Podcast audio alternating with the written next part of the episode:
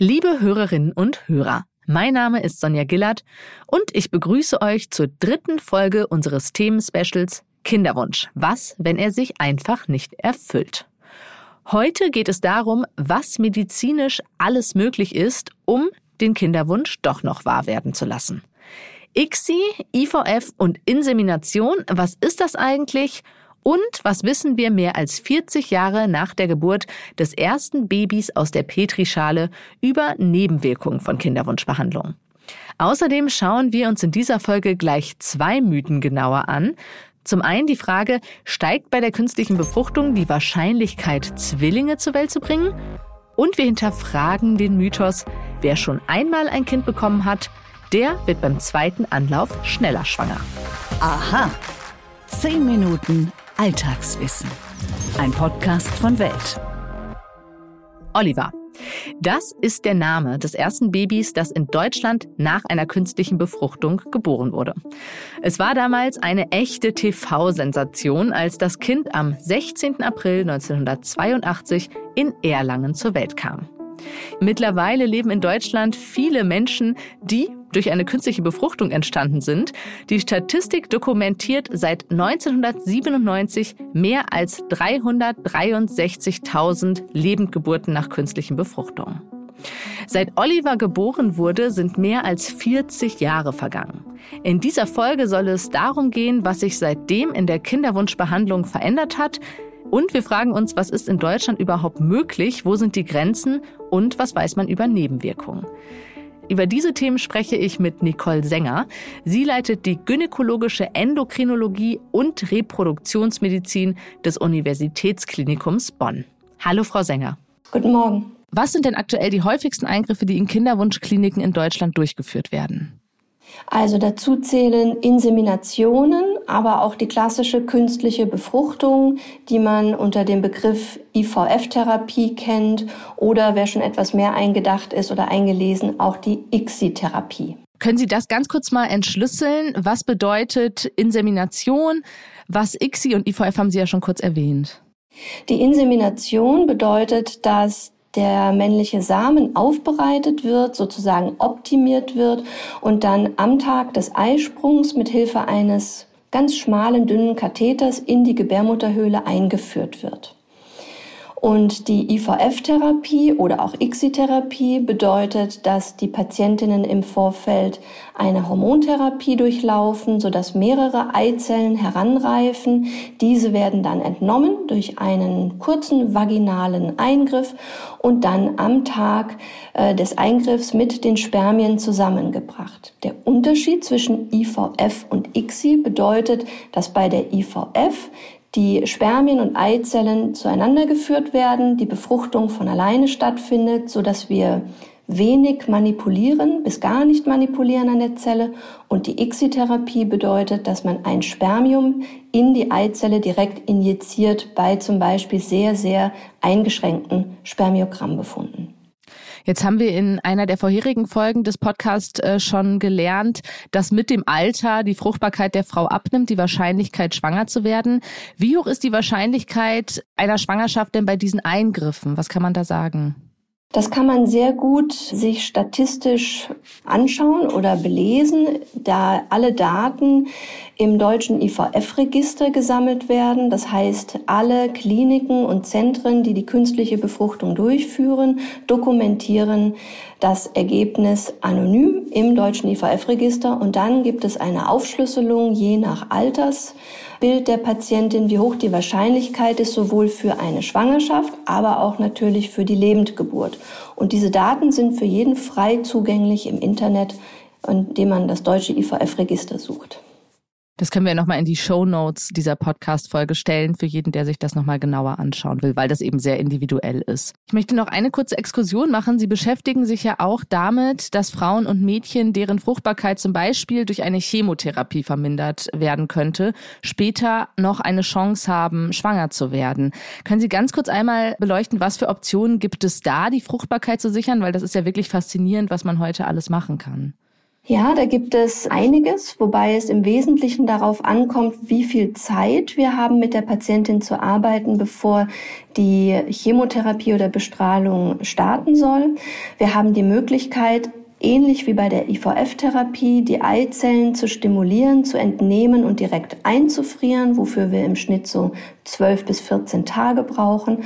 Und wir haben auch die Möglichkeit, falls wir so ein Zeitfenster nicht eingeräumt bekommen, Eierstockgewebe operativ zu einem Teil zu entfernen aus der äh, Bauchhöhle und dieses dann direkt einzufrieren. Das muss dann aber später, wenn die Therapie abgeschlossen ist und der Kinderwunsch da ist, wieder operativ transplantiert werden. Zurück zur künstlichen Befruchtung. Seit 40 Jahren gibt es die Methode in Deutschland etwas länger schon. Es kursiert immer wieder, dass Frauen, die eine solche künstliche Befruchtung durchführen lassen, Zwillinge zur Welt bringen oder die Wahrscheinlichkeit höher ist, Zwillinge zur Welt zu bringen. Klären Sie doch mal auf, was ist denn da dran? Das stimmt, dass vermehrt Frauen Zwillinge zur Welt gebracht haben. Das liegt daran, dass man nicht nur einen Embryo transferiert hat in der Vergangenheit, sondern zwei und stellenweise drei Embryonen. Das ist heute nicht mehr State of the Art, dadurch, dass sich die Kulturbedingungen im Labor unglaublich verbessert haben und die Schwangerschaftsraten dadurch so hervorragend geworden sind, wird mittlerweile nur noch der Single-Embryo-Transfer durchgeführt und damit liegen wir in Deutschland dann gleich auf, auch mit den internationalen Empfehlungen. Wir haben schon drüber gesprochen, äh, so lange gibt es diese medizinischen Möglichkeiten in Deutschland noch nicht der künstlichen Befruchtung. Wie gut sind die Folgen für die so gezeugten Kinder denn erforscht? Was weiß man denn darüber? Vergleich normal gezeugtes Kind, in Anführungsstrichen natürlich, und im Labor gezeugtes Kind. Natürlich, wie Sie sich vorstellen, ist das Interesse an der Forschung sehr groß. Man äh, schaut nach, ob die Kinder gesundheitliche Einschränkungen haben, insbesondere internistischer Herkunft. Dazu gehört, äh, ob eine erhöhte Rate an Zuckererkrankungen auftritt oder auch an Bluthochdruckerkrankungen, Gefäßerkrankungen. Das ist aber noch zentraler Punkt der Forschung, so dass hier noch keine wirklich äh, abschließende ja, Aussage getroffen werden kann. Was wir wissen ist, dass Kinder, insbesondere männliche Nachkommen, die über die ICSI gezeugt werden, auch ein erhöhtes Risiko haben, im Verlauf des Lebens ein eingeschränktes Spermiogramm zu präsentieren. Und wir wissen, dass es bei ähm, der Wahl, ob man einen frischen Embryotransfer macht, also direkt im Anschluss an die Stimulation oder einen Kryo, also einen Transfer aus kryokonservierten Embryonen macht, dass es hier Unterschiede im Gewicht der Kinder gibt bei der Geburt, wobei ähm, das nicht so große Unterschiede sind, als dass die Frauen dadurch während der Geburt eine große Einschränkung erfahren. Kryokonserviert bedeutet, dass vorbefruchtete Eizellen zum Beispiel eingefroren wurden und dann in einem späteren Zyklus eingesetzt wurden. Genau, damit die Frauen die Prozeduren nicht mehrfach durchlaufen müssen und wenn sie eine schöne Anzahl an Eizellen und, oder dann eben auch befruchteten Embryonen ähm, aufweisen, dann empfehlen wir, die Eizellen, die befruchteten Eizellen einzufrieren, um dann darauf auch zum Beispiel zum Geschwisterkind zurückgreifen zu können. Das Schöne ist, dass die Schwangerschaftswahrscheinlichkeit zu dem Zeitpunkt quasi mit eingefroren wird. Das heißt, wenn ich ähm, Eizellen, befruchtete Eizellen einfriere mit 35 und die Patientin möchte sie erst mit 42 zurückhaben, dann hat sie die Schwangerschaftswahrscheinlichkeit der 35-Jährigen und nicht der 42-Jährigen. Ja, Sie haben gerade das Prozedere für die Frau schon kurz angesprochen.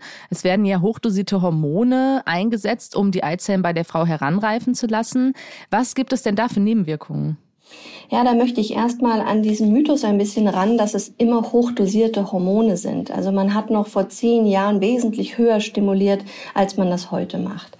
Das sind äh, moderate ähm, Dosierungen mittlerweile, die man anwendet. Und ähm, es gibt auch Verfahren wie zum Beispiel den natürlichen Zyklus zu nutzen oder den modifiziert natürlichen Zyklus, so dass man eben individuell entscheidet mit der Patientin, wie viel Hormon benötigt sie, möchte sie, braucht sie.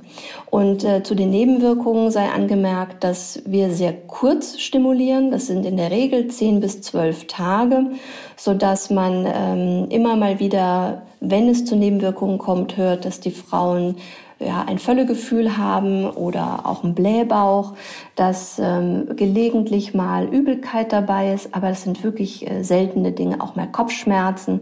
In der Regel gehen also 95 Prozent der Patientinnen hervorragend durch diese Therapie ohne wesentliche ja, Ausfallserscheinungen oder Probleme zu berichten. Also Sie haben gerade schon gesagt, bei den wenigsten kommt es zu so Problemen. Es gibt ein sogenanntes Überstimulierungssyndrom, wenn ich das jetzt richtig äh, ausgesprochen habe.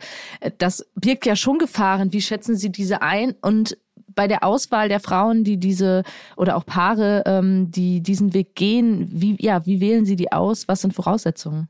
Ja, also Gott sei Dank sieht man das Überstimulationssyndrom heute nicht mehr so häufig. Das liegt daran, dass man im Vorfeld bestimmte Parameter für die Indikation zu Rate zieht. Dazu gehört, dass man einen Ultraschall macht und sich anschaut, wie viele Eizellen sind am Eierstock vorhanden. Man kann auch die Laborparameter zur Abschätzung hinzuziehen, allen voran das Anti-Müller-Hormon, das auch eine Abschätzung erlaubt, wie viele Eizellen in der Reserve vorhanden sind. Man zieht das Alter hinzu und äh, dementsprechend legt man seine Dosierung fest. Besonders gefährdet für die Überstimulation sind Patientinnen, die ein sogenanntes PCO haben, also polyzystische Ovarien. Das weiß man dann aber schon im Vorfeld und wählt dementsprechend niedrig die Dosierung. Und sollte es doch mal im Ansatz zu einer Überstimulation kommen, was Sie eigentlich relativ schnell schon nach fünf Tagen sehen, dann haben Sie ein Rescue Management. Das heißt, man wird die Eizellen holen, aber befruchtet einfrieren und keinen Embryotransfer machen. Denn wirklich richtig triggern tut dann erst das Schwangerschaftshormon, wenn die Patientin schwanger ist. Und das bedeutet dann zum Beispiel starke Wassereinlagerung bei der Patientin. Genau. Wassereinlagerung aber nicht in die Beine, das auch, sondern in die Bauchhöhle. Es kann auch in den Herzbeutel sich einlagern oder in die Lunge und kann auch vermehrt zu einem Risiko für Thrombose, Lungenembolie führen. Also es sind keine, ist kein schöner Zustand, der relativ rasch aus dem völligen Wohlbefinden heraus passiert. Die Frauen können intensivpflichtig werden. Aber wie gesagt, das sieht man heute wirklich nur noch vereinzelt und selten.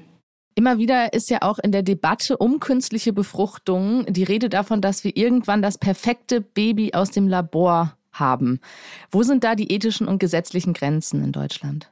Nun, die sind eigentlich sehr hoch gesetzt. Wir dürfen viele Dinge nicht gesetzlich geregelt, äh, die man im Ausland durchaus darf. So zum Beispiel schauen, welches Geschlecht das Kind hat und dementsprechend dann aussuchen, mit welcher Zelle wir den Embryotransfer durchführen. Es gibt auch kein Designer-Baby, dass man sich bestimmte ähm, äußere Merkmale bestellen kann. Alles so etwas gibt es nicht. Also die ethische Hürde ist hoch und die gesetzliche erst recht. Und ich denke, das wird auch so bleiben, einfach schon allein begründet in unserer Historie. Jetzt ist es so, dass die meisten Kinderwunschkliniken private Kliniken sind. Es wird je nach Bundesland und Familienstand gesetzlich von den Krankenkassen dieser Eingriff bezuschusst, auch je nach Alter. Jetzt muss ich aber erstmal eine Klinik auswählen. Sie arbeiten ja an der Universitätsklinik. Vielleicht können Sie mal kurz einen Hinweis geben, worauf sollte man denn achten, wenn man sich an eine Klinik wenden möchte? Gut, also generell ist es mit Gynäkologen so ein bisschen wie mit Zahnärzten und Friseuren. Ja, also die Chemie muss stimmen. Wenn ich schaue, wie die Patienten den Weg zu uns finden, dann sind es zwei Wege. Das eine ist die Empfehlung von einer Freundin, Kollegin, Bekannten, die dort schon war. Und der zweite Weg geht in der Regel übers Internet. Und ähm, ich würde mir im Vorfeld immer die Internetseiten auch anschauen und Informationen ziehen und äh, dann auch ein Erstvorstellungsgespräch machen. Und wichtig ist, dass, wie gesagt, die Chemie stimmt. Also, dass ähm, man einfach ein gutes zwischenmenschliches Verhältnis hat und sich gut aufgehoben fühlt. Das finde ich ist das Wichtigste, denn Kinderwunsch ist schon sehr, was sehr Existenzielles und kann je nachdem, wie lange der Kinderwunsch besteht, auch äh, sehr emotional schon gesehen werden. Und dann natürlich ist es toll, wenn die Klinik oder das Zentrum alles anbietet für das Paar. Also nicht nur die Frau, denn auch der Mann hat äh, ganz viel mitzureden und lässt sich nicht einfach nur reduzieren auf ein Spermiogramm, sodass äh, es toll ist, wenn eine Andrologie noch mit dazugegeben ist. Das finde ich sind gute Voraussetzungen. Stimmt das wirklich? Mythos oder Wahrheit? Danke. Ja, abschließend ist es so, dass wir bei AHA immer einen Mythos genauer unter die Lupe nehmen wollen. Ich lese Ihnen mal den Mythos vor, um den es heute geht. Wer schon einmal schwanger war, der wird beim zweiten Versuch auf jeden Fall schneller schwanger. Was ist denn da dran? Also ich glaube, das schneller würde ich streichen, aber tatsächlich ist ein bisschen was an dem Mythos, dass wenn jemand schon mal schwanger war, er wieder schwanger wird. Auch das ist natürlich nicht in Stein gemeißelt, aber die Prognose ist schon äh, sehr positiv. Da gibt es sogar Berechnungstools, äh, die sagen, wenn man einmal schwanger war mit einem Kind, also mit einem Fötus, mit einer positiven Herzaktion, selbst wenn diese Schwangerschaft nicht ausgetragen wurde, hat man ein 75-prozentiges, eine 75-prozentige Wahrscheinlichkeit, dann doch auf eine Lebendgeburt im Laufe der Zeit. Das Problem, das uns so ein bisschen, ähm, ja, wie soll ich sagen, in die Suppe spuckt, ist die Zeit bis zum Eintritt der Schwangerschaft. Und die wird natürlich immer länger, je älter die Patientin ist, wenn sie zu uns kommt und äh, ein bisschen Unterstützung sucht. Aber ja, wenn es mal geklappt hat, klappt es in der Regel nochmal. Das ist schon nicht bei jeder, aber doch, da ist ein bisschen was dran an dem Mythos. Und wie oft sehen Sie den Fall, dass eine Kinderwunschbehandlung beim ersten Kind zum Beispiel mit einer Kinderwunschverhandlung nachgeholfen wurde und beim zweiten Kind dann eine Spontanschwangerschaft eingetreten ist? Ja, das ist eher im einstelligen Prozentbereich, denn äh, die Patienten, die bei uns eine Therapie bekommen oder generell die Indikation haben für eine künstliche Befruchtung, die bringen schon das ein oder andere an Voraussetzungen mit, warum es eben nicht geklappt hat. Und man darf nicht vergessen, in der Regel brauchen die Paare drei bis vier Jahre, bis sie ans Kinderwunschzentrum wechseln ab Beginn ähm, ja, Kinderwunsch, sodass, wenn sie innerhalb von drei, vier Jahren nicht alleine schwanger werden, dann gibt es ein Problem. Dann muss man einfach ins Detail schauen und ähm, behandeln. Ja. Vielen Dank, Frau Sänger. Das war Nicole Sänger vom Universitätsklinikum Bonn. Und damit sind wir auch am Ende der dritten Sonderfolge unseres AHA-Themen-Specials zum Kinderwunsch. Am nächsten Sonntag hört ihr die vierte und letzte Sonderfolge. Dann geht es um eine Erkrankung, die etwa 10 Prozent der Frauen betrifft. Endometriose. Das sind Verwachsungen in der Gebärmutter und teils auch im Bauchraum, die bei vielen Frauen wirklich extreme Schmerzen während der Monatsblutung verursacht. Und diese Krankheit kann eben auch Auswirkungen auf das Eintreten einer Schwangerschaft haben. Falls ihr Fragen zu diesem oder anderen Themen habt, schreibt uns doch gerne eine E-Mail an wissen.welt.de und damit ihr die nächste Special-Folge und auch alle anderen AHA-Folgen nicht verpasst, abonniert den Podcast doch gerne auf den Plattformen oder aktiviert die Glocke. Mein Name ist Sonja Gillard. Bis zum nächsten Mal.